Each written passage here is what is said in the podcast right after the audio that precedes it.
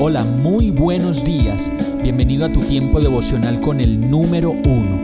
Qué alegría saludarte con la certeza de que Dios está obrando en tu vida su perfecta y buena voluntad, ya sea porque estás aprendiendo de un momento difícil o porque estás disfrutando de su amor a plenitud con paz y tranquilidad. Llegó la hora de tomar tu Biblia, pues de seguro Dios te va a hablar, te va a reconfortar y lo mejor de todo, te va a dar las respuestas que estabas buscando. ¿Qué esperas? Vamos, súbete de una vez en este pequeño pero eterno vuelo devocional con destino al cielo.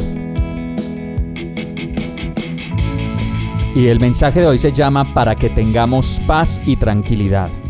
Primera de Timoteo 2.1.4 dice, Así que recomiendo ante todo que se hagan plegarias, oraciones, súplicas y acciones de gracias por todos, especialmente por los gobernantes y por las autoridades, para que tengamos paz y tranquilidad, y llevemos una vida piadosa y digna. Esto es bueno y agradable a Dios nuestro Salvador, pues Él quiere que todos sean salvos y lleguen a conocer la verdad.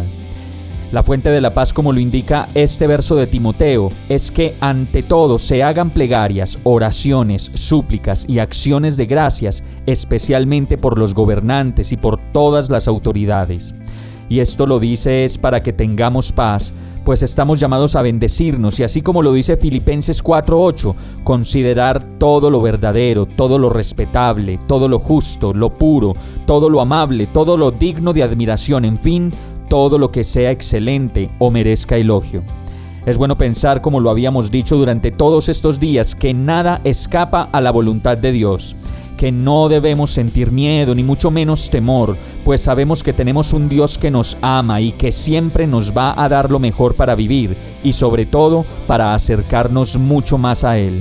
Pablo termina diciéndole a Timoteo, como un discípulo amado, en primera de Timoteo 2.8, que en todas partes los hombres levanten las manos al cielo con pureza de corazón, sin enojos ni contiendas.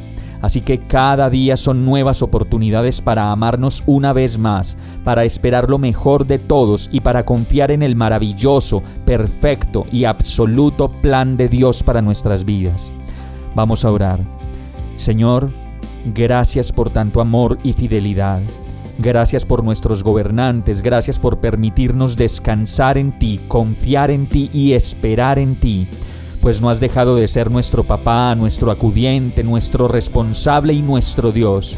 Enséñanos a confiar cada vez más en ti, a descansar en ti y a dejar todo miedo y temor en tu presencia. Y yo te lo pido, en el nombre de Jesús. Amén. Hemos llegado al final de este tiempo con el número uno.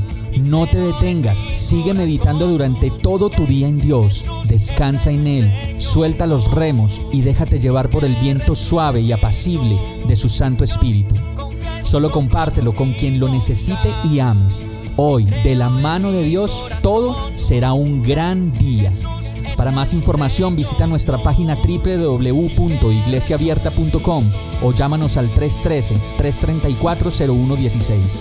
Oramos y rogamos para que cada día te enamores más de Dios y para que no pares de pasar todo tu tiempo con el número uno